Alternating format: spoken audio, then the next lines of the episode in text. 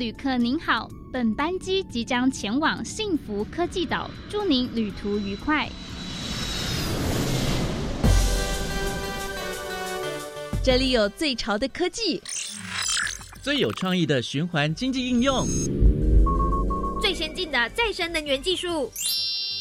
欢迎收听由南英、利明所主持的《幸福科技岛》。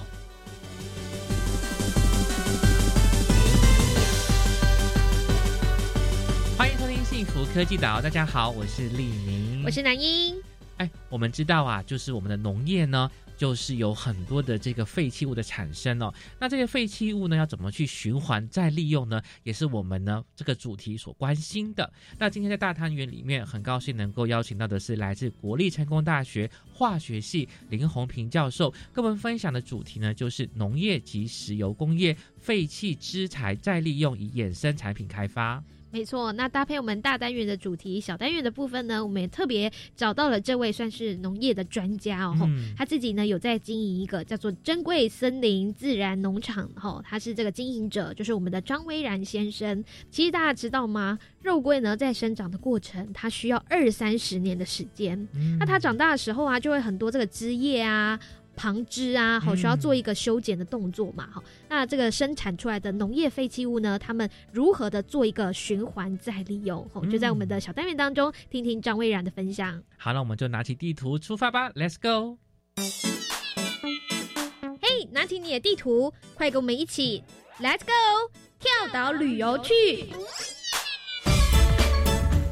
这次要来到的目的地是永续循环岛。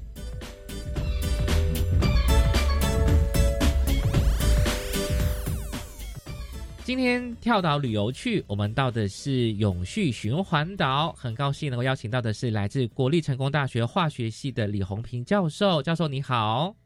呃，主持人好，那各位听众大家好。那其实呢，教授有带领研究团队来进行关于就是农业跟石油工业废弃资材的再利用跟呃衍生产品开发这些项目。哦。首先呢，其这一个就算是比较是属于绿色化学的范畴领域当中，也可以请教授先为我们介绍一下什么是叫做所谓的绿色化学吗？哦，基本上这是一个。美国的诺丁汉大学的一个教授，他们提出来，就是说，希望借由一些比较好、比较好的一个化学的方法，嗯，哦，然后制作出一些对人类比较友善，而且对环境比较有能够永续的一个一些产品出来，让下一代能够有更好的。生活环境大概是这样子，是因为毕竟我们一谈到化学的时候，就觉得好可怕啊，就是 这种化学好像会污染环境啊，对，这种食物化学啊什么之类。可是配上绿色化学，真的是还有蛮新的一个概念的想法，哎，是啊，是啊，对，没有错。那基本上我们绿色化学里面，大概他们会提出了十二项的准则，嗯，好，我大概就逐条跟各位稍微解释一下它的十二项准则的一个。整个的利益的一个想法哈是，其实第一项就是就是防止废弃物的产生，这是相当重要的，因为我们在整个制成过程当中，希望能够减少废弃物的产生，哦，因为毕竟废弃物是一个难处理的问题，哦，这是第一大项。那第二大项就是再生，也就是说，我们尽量能够把一些过去要丢弃的东西，能够再把它变成一个新的物质或者新的产品再利用。再来就是简洁，也就是说，在生产过程当中啊，尽量能够省略一些不必要的繁琐的步骤。也就是说，让它生产过程当中越简化越好。哦，这样子就可以减少很多能源的浪费以及一些事故的发生，大概是这样子。再来第四项大概就是可解，也就是说。我们希望做出来的产品啊，不要说都不会腐烂，这样子的话，这个产品用太久会造成一个环境上的负担。我们希望说尽量使用天然的东西，或者是说丢进天然里面，自然界里面慢慢能够分解掉，哦，这是最好的一个方式。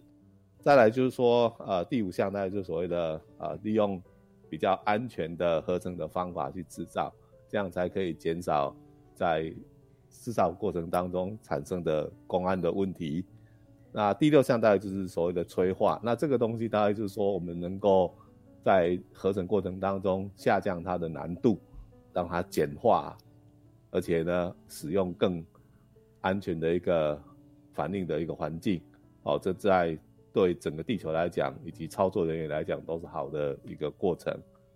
当然，呃，第七项大概就是提到的节能，也就是说，我们如何利用这些环境上给予的这些热能或者是电能等等，做出一些比较好的高值产品。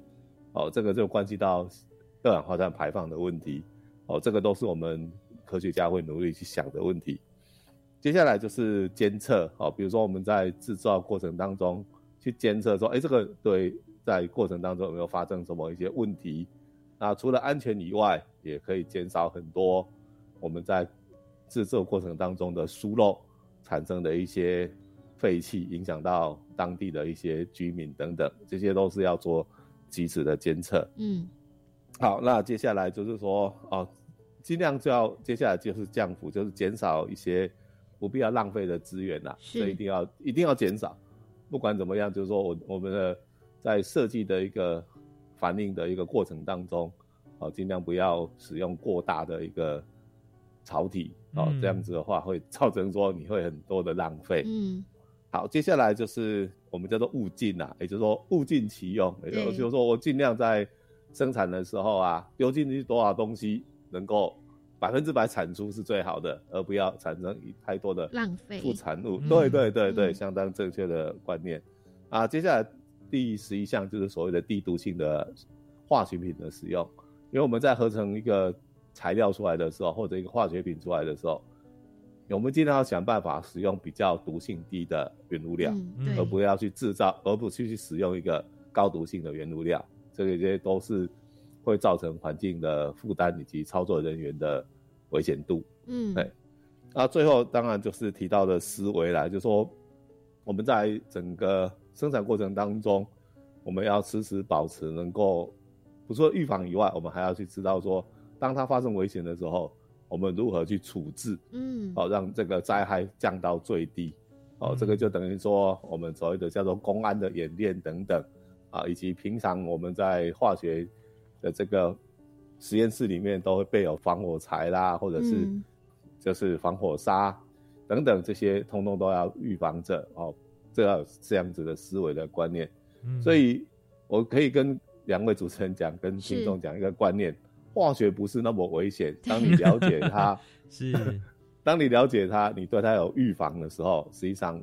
你可以很容易操作它的，嗯，对，啊，对，好，那听完了教授帮我们就是非常详细的介绍绿色化学有十二个原则，好，包含像是防止废弃物的产生、再生、简洁，到最后一条就是思维的部分哦，好，希望大家来建立。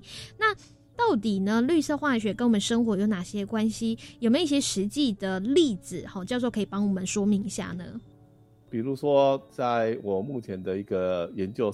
范畴里面，我们可以思考一下，就是说如何减少废弃物的产生以及废弃物的再利用。其实，在绿色化学是一个重要的一个开端。嗯，哦，那平常的生活当中，我们会觉得说我们有很多农作物可以吃，哦，很幸福，没有问题。嗯，哦，可是大家都没有想过，做这些农作物的时候，这些农产品你吃在嘴嘴里面，但是它在生产端呢，却产生了相当多的。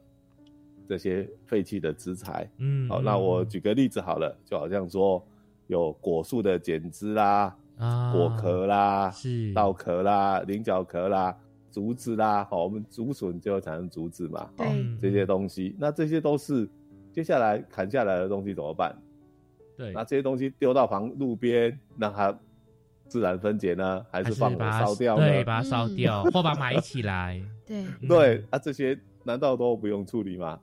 再来就是，它难道真的是个没有用的废弃的资材吗？嗯，哎，这是一个大家要要好好去想的问题。嗯啊，当然你要让它再利用的话，你一定要有一个科学的一个根基，然后才能够去往下找到它可用的一个方向。没错，没错，这也是为什么我们会邀请教授来分享这个主题啊，就是用农业及石油工业废弃资材来做一个循环再利用，而且还延伸产品的开发。不过，我们想要再问，就是说，这个绿色化学十二原则是只要我们符合其中一个原则，我们就可以称为绿色化学吗？还是说，大概要符合哪一些原则才能够称为这个绿色化学呢？基本上是这样啦，我们认为说，你如果能符合其中一项，已经是不错了。嗯，那当然，整个过程当中，如果越符合越多项就越好啦。嗯嗯，对，所以这就是当然要努力的地方。哦，但像我来讲的话，我就会注意。哦，至少要符合三四项，对我来讲才三四项哦，才算是有达到绿色化学精神。教授是比较是高标准的，这样的一个绿色化学有一些标章认证吗？还是说这个绿色化学是谁提出来的？它有一个制度在做一个管理呢？目前来讲，应该是还没有看到一个法规跟标章出现。只有看到那个循绿色循环的标章了，对，嗯嗯，但是这个是循环的，好，就是说这个东西是可再循环利用的资材嘛，我们就好像，垃圾桶分为可回收的一个是一般，嗯嗯，一般垃圾这样子，对，但是 绿色化学这个区块。我印象中没有那么清楚，现在稍微可能还是以推广为主，好，就是说有这个原则。那我们在制成的过程当中，是不是稍微能够以符合这些原则下去来做一些，也许是商品的开发，哈，让资源不要被浪费废弃掉，然后也可以符合呃绿色化学的精神。对对对对，其实现阶段应该只是比较倾向于是政府在。推广这个概念，嗯嗯，了解。对，好，那关于呢教授他们这个研究的主题呢，我们在下一个单元呢再请教授来继续做分享。我们先休息一下。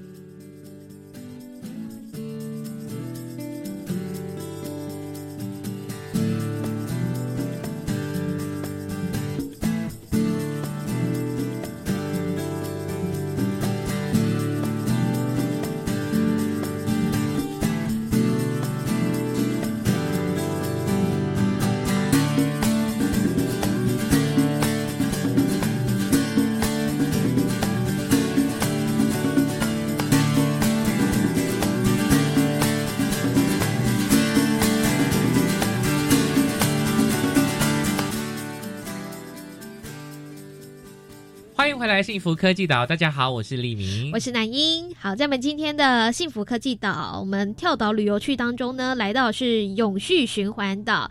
呃，跟大家分享主题是关于农业以及石油工业废弃资材的再利用与衍生产品的开发。特别邀请到的来宾呢，就是国立成功大学化学系的林宏平教授。教授您好。呃，你好，呃，两位主持人，呃，各位听众，大家好。教授你好，我想请教授先跟我们介绍一下，说，哎，什么是农业及石油工业的废弃的资材啊？哦，实际上这两个定义都差不多大同小异啦。也就是说，当我们在农产品的生产过程，或者是啊石化原料的提炼过程当中，那制造出来的这些废弃资材，我们就是这样子定义它们。那举个例子来讲的话，当然，呃，农业废弃资材就大家平常都很容易知道的，比如说稻壳，就是没错，其中一个，然后再来就是像石油的废弃资材，就是沥青哦，这些就是柏油。哦，对对对，所以其实大概就是分成农业跟石油工业的废弃资材。不过为什么呃，教授您是化学系，也会就研究在农业这部分的主题呢？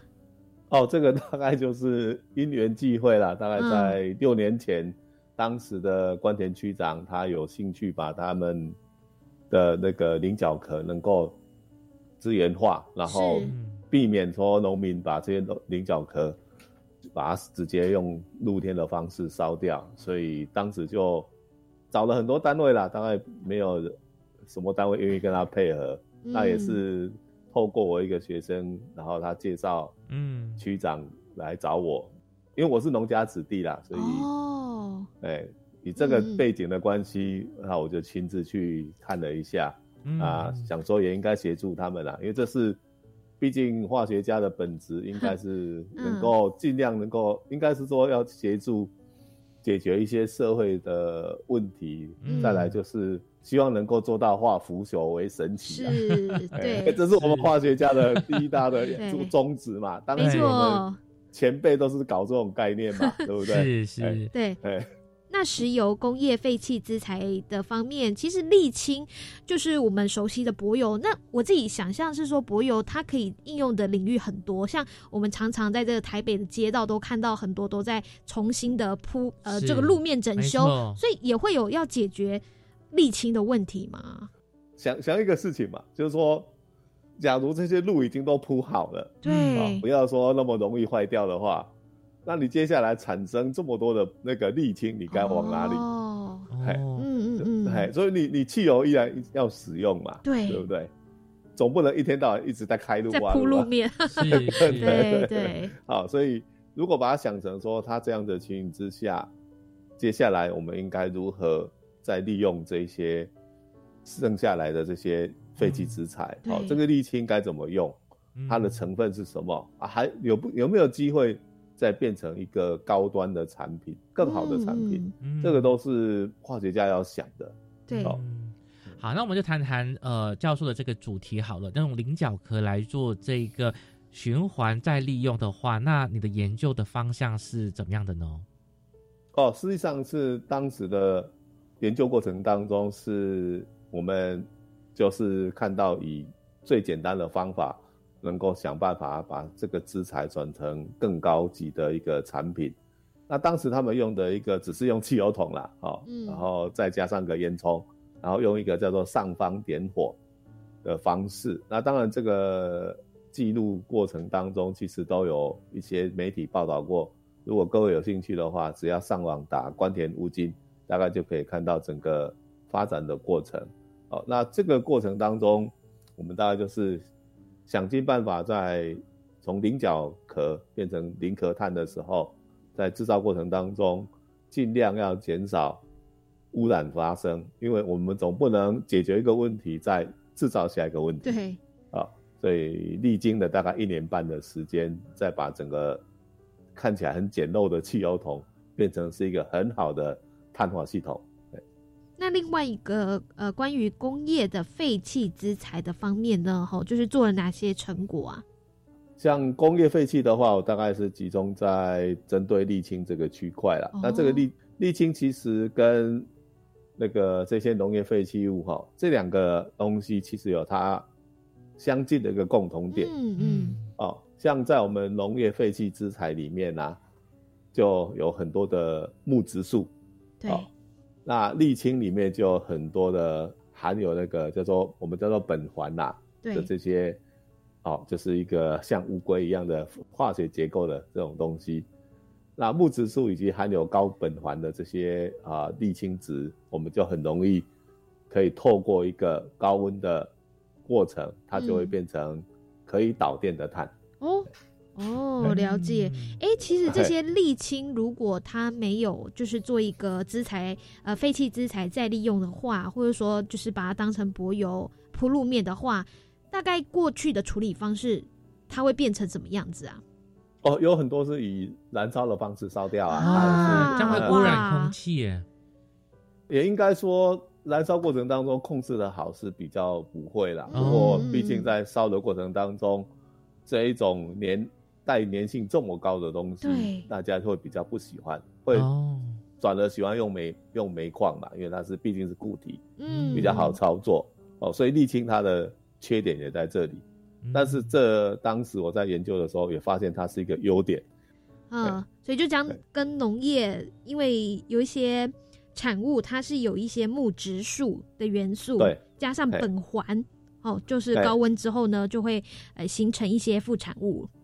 我们把它做成一个具有孔洞性的高比表面积的碳材，呃，这两个我们都我都往这个方向。对，所以你可以在市面上看到叫做以前早期的话，不是有蛮多的人把它做成碳，啊，宣称说这个碳具有高的比表面积，可以有吸附力等等。对，好，其实大大概就是这样。哎，我们大概就是朝往这个方向，因为。这些废弃的资材其实是很容易转成高比表面积的碳。嗯嗯嗯。那请教授分享一下，在这个研究过程里面哦，有没有遇到一些哪些状况、哪些困难，然后怎么去解决？那后来成果又是如何的呢？其实呃，科学的问题一定是科学解决啦，是，呃，所以还是要回到很务实的基础的科学里面去想，哎，我用什么方法，然后做出来的这个，假设我们以我现在的例子，我是做高比表面积的碳材的话。那我们用什么方法可以减少能源的损耗？然后再来就是避免造成二次的空气污染，然后产生出来的碳的品质够不够好，稳定度够不够高？哦，这些过程当中其实都相当的困难哦，真的要花了很多的时间。比如说我们当时在做磷可碳的时候，我们单单这个桶子上面打的洞的数目。跟晒的菱角壳要把它晒到多干，这些都是一直在互相的一直检讨尝试。对对，其实化学这种东西就是本质上就是一种试验性的科学。对，然后从这么多的失败的试验室的过程当中，找寻到正确的方向，大概就是我们的研究的本质。那不能急，那更重要的是要坚持啊！真的要很坚持，你不能够。哦，做不到半年就放弃了，想要放弃了。所以我我花了一年半哦，所以 哇，所以教授你这个研究花一年半的时间，哎，对，才能够把桶子做做到真的完美。但是接下来开发产品的话，就另外一个。故事的啦，对这个故事，我们可以下一个单元再请教授来分享哦。因为可以啊，当然，对，因为我觉得这个研究的过程真的是又很孤单，然后呢 要坚持，尤其是要拿去晒，其实也要看气候，也天气因素也是有很多外在因素所要考虑的。是的，是的，那其实是这样说啦，做一件事情的确要坚持，过程当中反而会遇到一些。跟你志同道合的人，那这也是人生当中很重要的一个，算是一种幸运吧，或者是一种幸福，是真的是这样，是一种快乐啦。好，我希望在很多地方的话，大家还是要认真去做事情，然后坚持自己的理想。嗯，好，那时间会成为你。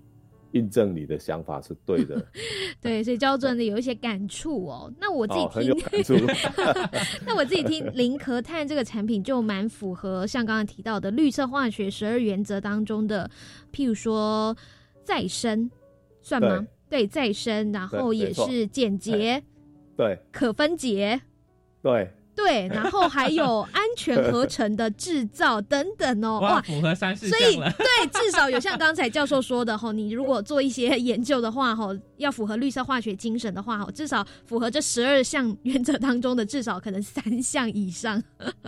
我就是要努力啦，真的要努力。其实我真的花很多时间去把这些产品做一个很重要的分析，包括我们会针对做出来的这些碳。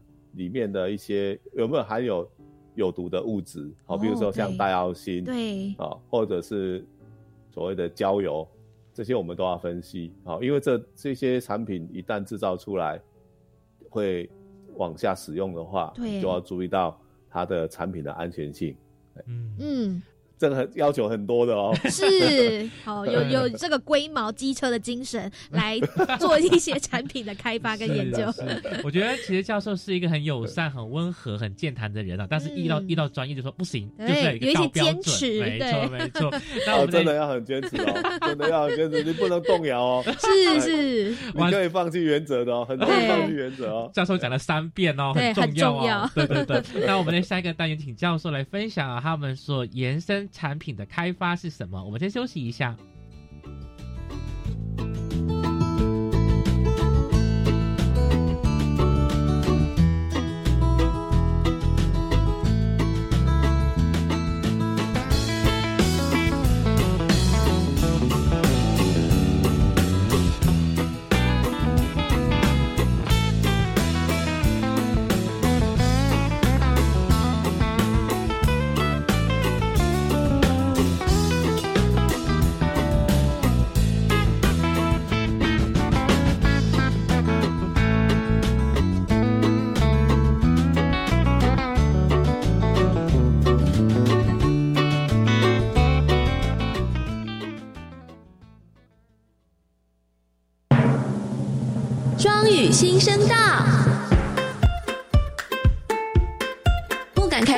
英文吗？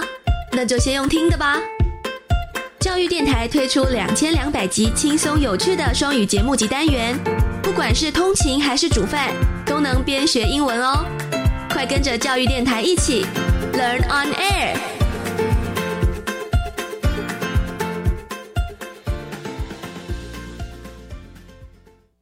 由国教署主办的高级中等学校英文单字比赛计划，预计在一百一十一年三月五号要举行区域决赛。这次题型取消原先的看音选中与看中选音，调整为听音拼写和词汇题。词汇题的题型我们可以参考酷音平台智慧专区。我们现在就进入平台练习专区内的题目，加深单字印象，做好万全的准备。好哦。以上广告由教育部提供。第二波一百一十年租金补贴来喽！申请时间为一百一十一年二月十四日至二月二十五日。今年租金补贴再分级，依地区及弱势身份补贴两千到八千元不等。今年取消临柜申请，申请方式只有线上跟邮寄哦，赶快把握时间。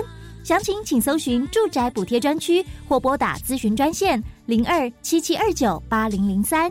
以上广告由内政部及内政部营建署提供。加外加外，阿玛波拉，扎根格玛西卡斯达斯，的加古拉布古列列。大家好，我是来自台东的胡代明，这里是教育电台。那罗哇那咿呀那呀哦哎呀，那是你呀鲁玛的呀恩，哦朋友们就爱教育电台。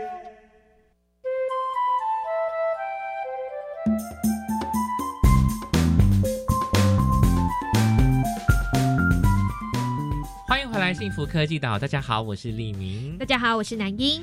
在跳岛旅游去的永续循环岛里面，我们很高兴能够邀请到的是来自国立成功大学化学系的林宏平教授。教授你好。哎，两位主持人好，那现场听众大家好。是教授呢，就是为我们分享哦，他这个一年多以来哈，这个研究的主题关于农业以及石油工业的废弃资材再利用跟衍生产品的开发哦。呃，除了我们刚才有谈到，除了做一个再利用之外呢，吼，那当然呢，吼，也有衍生出一些产品的开发，吼。那到底呢，利用这个多重孔洞的碳材，开发了怎么样的产品呢？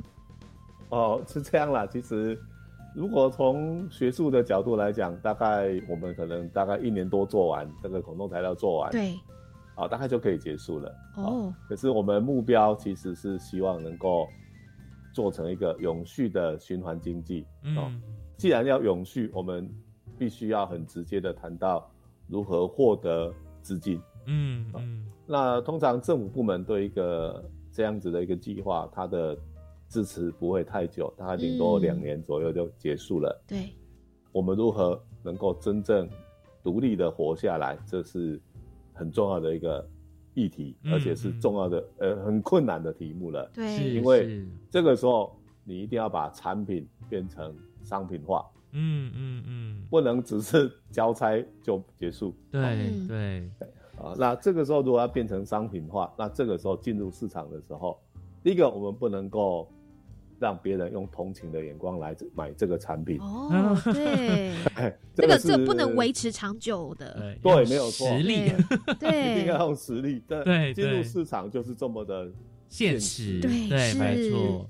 所以产品够不够好吗？对，而不是一次消费这样子啊。那个好像你们有需要，理念很好，去支持一下，但是可能没有第二次。对，或者是人气。没错，没错，没错。是。那教授，做任何事情不能靠同情啦。嗯嗯嗯。那教授，你的产品呢？谈谈有什么特色跟亮点呢？其实一开始我们也不是像我是学科学的哈，对于做产品我也不是很熟，而且。贩卖的方法跟想法也都常常是错的，哦，像我们第一年就很好玩，就包一包就开始要送人家，然后开始卖。你说人家可能还不要，对不对？送我我都不要。对，那时候是做什么？包一包做什么产品啊？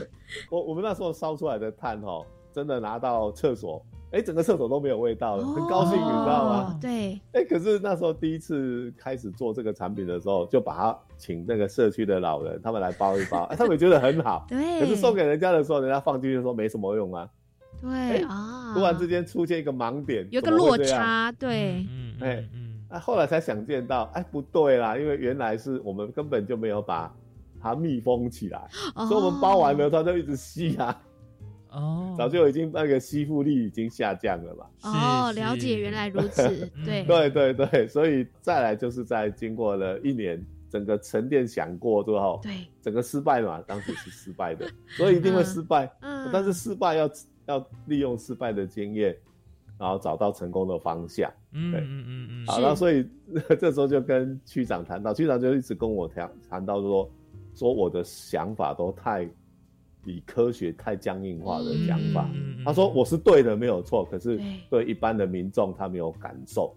他区长就告诉我，如何告诉人家这个碳材有吸附力。嗯，你要告诉人家，你你不要跟我说拿数字告诉人家，是。你要看到一个引证的例子，没错，或者说一个故事，品牌行销故事很重要。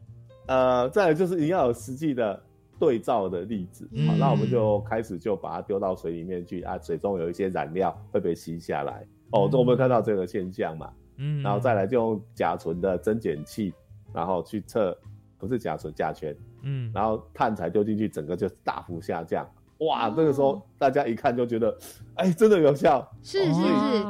那我们就开始做一种比较生活化的实验，给大家去看这个样子的一个效果。嗯，哎，这个吸附包等于说它是可以吸掉空气，像刚刚教授有提到甲醛这样比较不好呃有毒的物质。哎，对，包括像在密闭空间里面去使用的时候，效果就很好。那当然，这个这个吸附包不可以说随随便便那个哦。呃，你一定要密封啊，对，要密封起来。对，所以我们就就把它密封起来，消费者要用的时候再打开，这样子。嗯，那它应该也会有寿命吧？就是说吸附到一定的程度之后，这个碳材已经没有办法再吸更多东西，那之后会怎么样处理啊？哦，你们的问题都非常厉害，真的很聪明。哎，应该是说很简单的，就是说，哎，这个东西如果吸饱了之后，哎，第一个可不可以再生？嗯，那如果消费者那边不好做再生的过程，那很简单，把它放进去水里面，或者是放进去盆栽里面，都可以造成这个植物长得很好，因为毕竟它没有毒性嘛，而且它有孔洞性，可以帮你把回分抓住。这些我们都有试验，对，这倒是很很好的用途，所以也算是一种堆肥，然后又回归到大地的一种做法啊。对对对对对，哇，真的是达到循环的再利用一个精神哦，零浪费哦。对，除了吸附包以外呢，还有在研发哪一些产品呢？哦，接下来就继续嘛，因为嗯，消费者一定会开始会提到一些吸附包的缺点，对，好，比如说银壳碳很容易产生碎屑嘛，好，那这些碎屑该怎么办呢？那第一个它不好看，第二个大家会担心会会有粉尘嘛，对，那后来我们接下来第三代产品就不一样了，就开始磨成一个。浆料，嗯，然后运用化学的知识，我们叫做海藻酸，然后滴到钙里面。啊，如果说你们各位对这些有一些想要知道的话，你去看那个分子料理，就常用到这一招。嗯哦，如果你不再不知道，再查一个更简单的名字，叫做爆爆珠。对，爆爆珠，好可爱哦。对，就是它会吃下去会爆开的那种，就是用这种方法做的。是。那我们就用这个方米，大概依这个想法啦，然后把它用海藻酸跟海藻酸钙结合在一起，海藻酸加上钙变成海藻酸钙固化，然后把这些碳粉凝结成一颗一颗，那就是我们现在的造粒碳材。那这个东西就可以不会有粉尘，那很适合拿来当做吸附啊。吸附完之后呢，再更好用的是，我们也在尝试了，就是发现这个东西呢。丢进去猫砂里面，或者是一些呃猫砂，或者是这个狗狗的粪便附近，这样整个味道会降很多。哎，那对于家里有养宠物的饲主来 说，对就蛮实用的。就就很实用了，因为你可以先拿来吸空气的那个空气。品质上升之后，嗯。哦，尤其呃我我讲一个很重要的观念，就是说，我们要吸附一个有毒的物质、有味道的物质，是吸附，而不是用一个香水就把它盖过去。没错，没错。哎，对，一定要这个观念，这个观念很少，的不多人知道。每个人都拿起来都觉得应该有味道才是吸附包。是，其实不是，吸附包就是应该要把味道都除掉。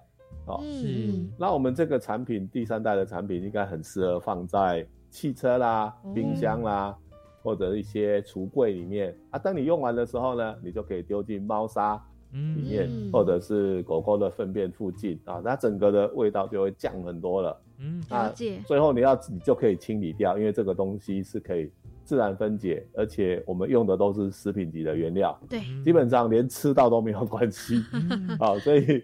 哎，我我很要求啦，你我你可以跟我说，你可以说我是一个在科学上非常龟毛的人，龟毛 真的，真的我很龟毛，是是，哎，教授，在科学上我不好相处了，有一些坚持，是，哎，教授，你谈到这个第三代的吸附包就有经过改良嘛？那可是我又想到说这个大小跟空间的一个问题，比如你说可以放在车上，又可以放在房间，又可以放在屋子里面，可是它的空间要不要考量进去呢？哦，这是一个非常好的问题。嗯，实际上我们比较建议用在密闭空间。嗯，密闭的会比较好。密闭空间，比如说车子就是一个最好的例子。还有冰箱，哎，那就真的会味道降很多。是，嗯嗯。那尤其车子的问题，我必须要在这里也跟大家呃稍微分享一下，就是说，事实上大家在买完新车之后。通常都有味道，对，有一个味道，新车的味道，特别好闻。新车的味道 特别好闻，没有错。可以告诉各位，那全部都是有毒的有机性挥发物。哇，对，所以如果买一个吸附包放在里面的话，哦，自己可能会稍微比较安心一点。或者多买两三包，因为前阵子在不管在中国大陆也发生过啊，有很多人吸了这些东西，因为他当时用的那个。原物料都比较差的时候，就会有很多这些 VOC 吸久了，嗯，呃，不是中毒，它很容易引起身体的病变。嗯嗯嗯。还有你注意观察一件事情，小孩子坐新车特别有晕车，是，他不是晕车，他是吸那个味道，对，不舒服。味那个 VOC 就是挥发性有机，吸到晕的啦。哦，哎，所以很多家长会觉得说，奇怪，我买新车为什么你坐起来还是不舒服，然后头晕呢？有时候就那个味道。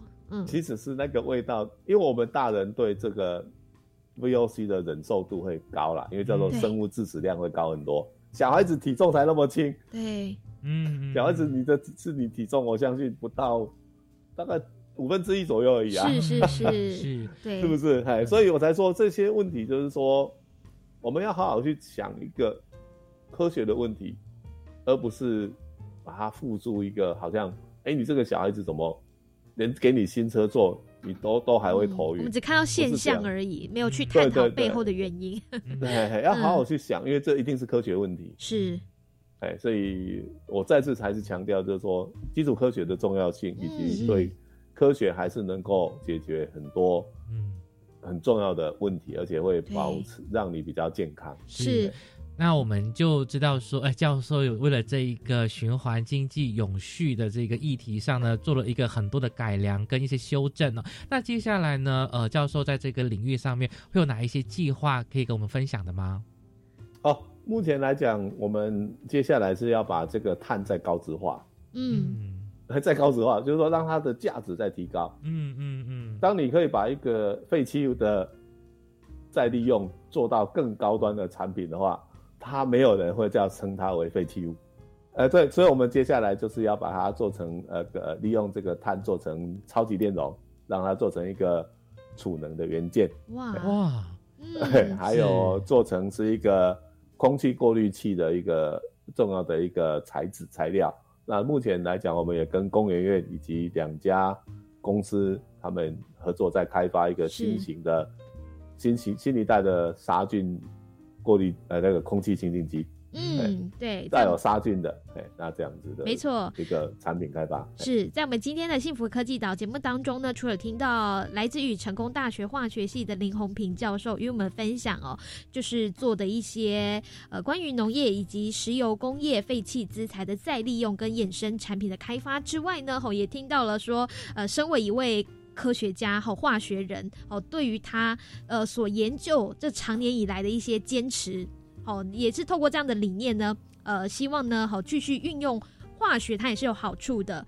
持续也在希望呢，好开发一些商品来造福我们人类跟社会。那就再次感谢林宏明教授的分享，谢谢您，谢谢两位的邀请，谢谢。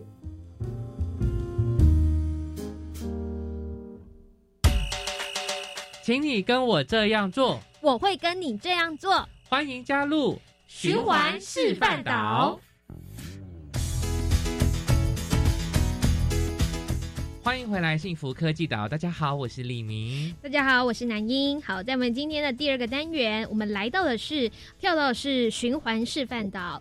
那要跟大家分享主题呢，就是有关于农业废弃物的循环再利用。特别邀请到来宾，就是来自于南投埔里的珍贵森林自然农场的经营者张威然。威然你好。哎，主持人好，各位听众朋友，大家好，我是来自南投埔里珍贵森林自然农场的张威然。威然你好，我们知道说你们的农场呢，主要是种植肉桂哦，想请问一下，说哎，你们是用怎么样的一个农业废弃物来进行这个循环再利用的呢？呃，事实上，我们种植这个品种的肉桂啊，就是所谓的清华桂，也就是所谓的油桂。那这个品种的肉桂，在以往的种植经验上，当然它最有价值的部分就是取其它的桂皮，它的肉桂皮。嗯，那肉桂皮的话，它可以提供成为高级的这个中药材。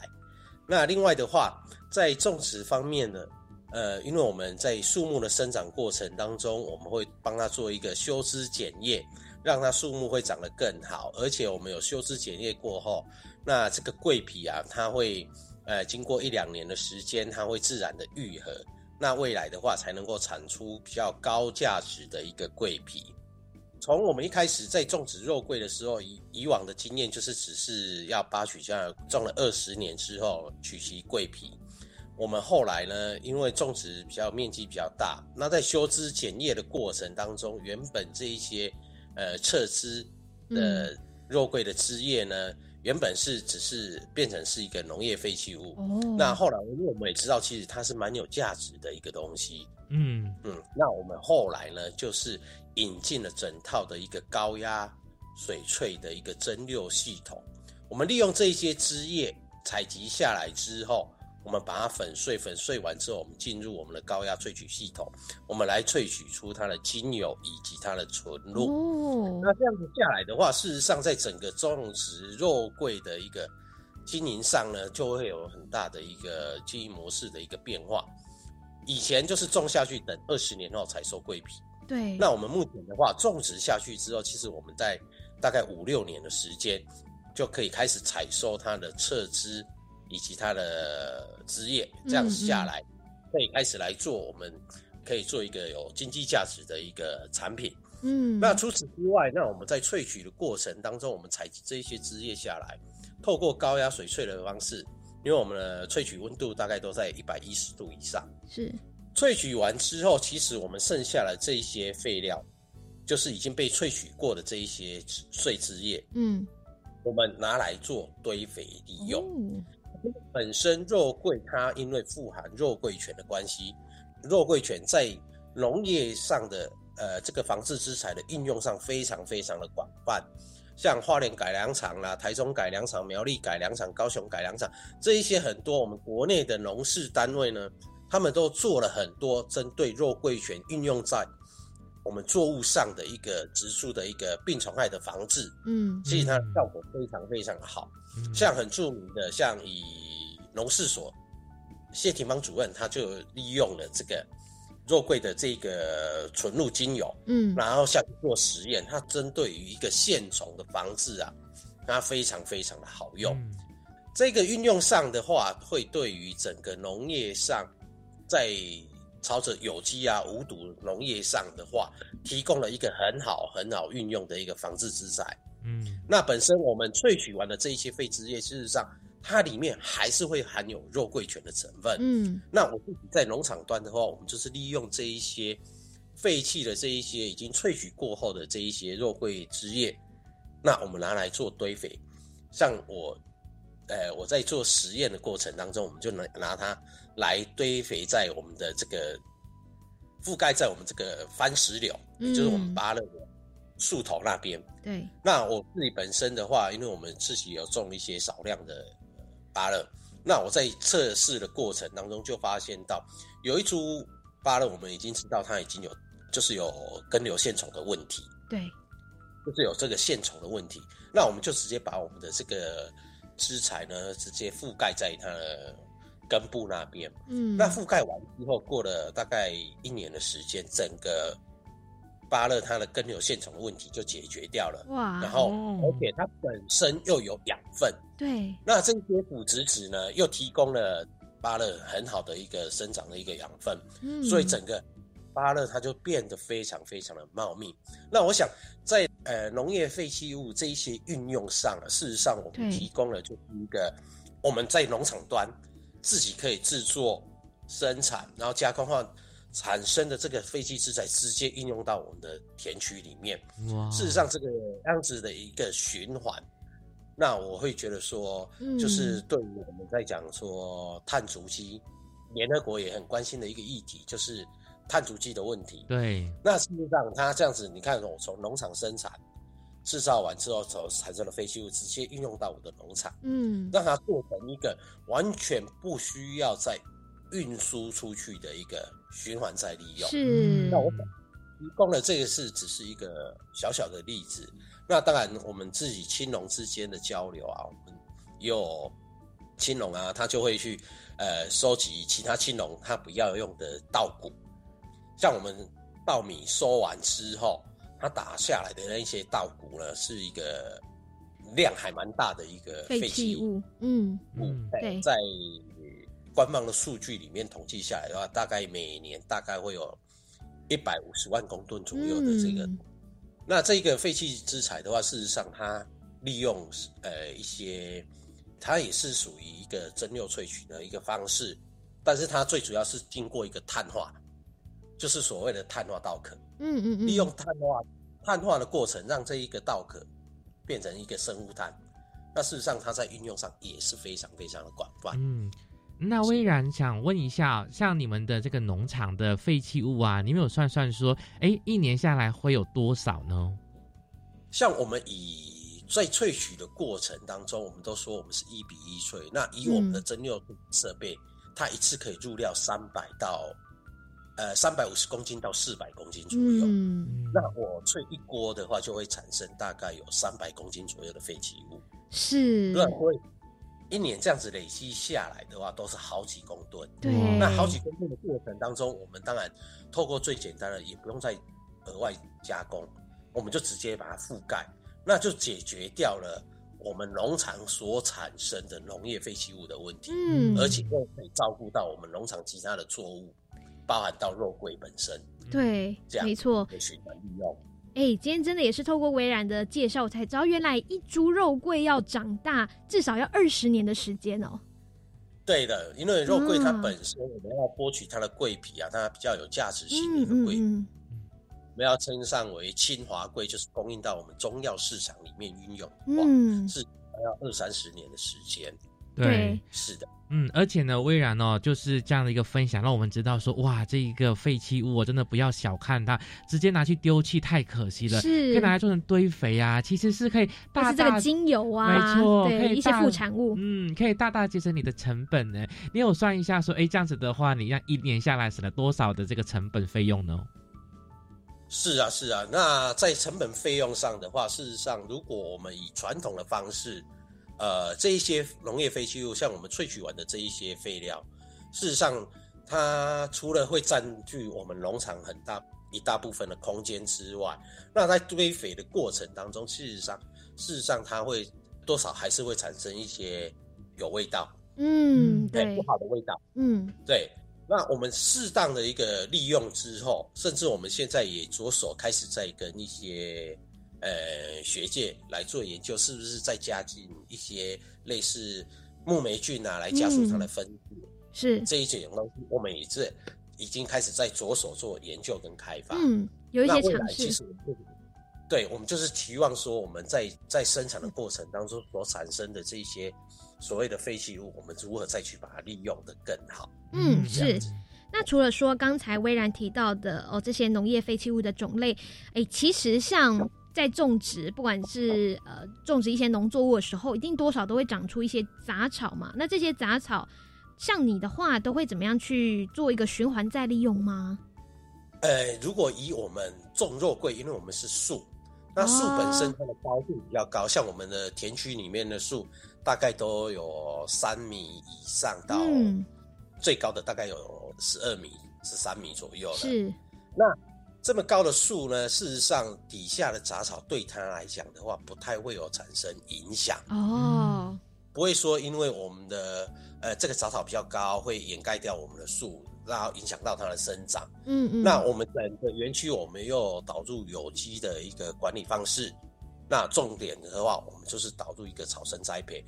看起来园区里面就是杂草丛生，但事实上我们这一些。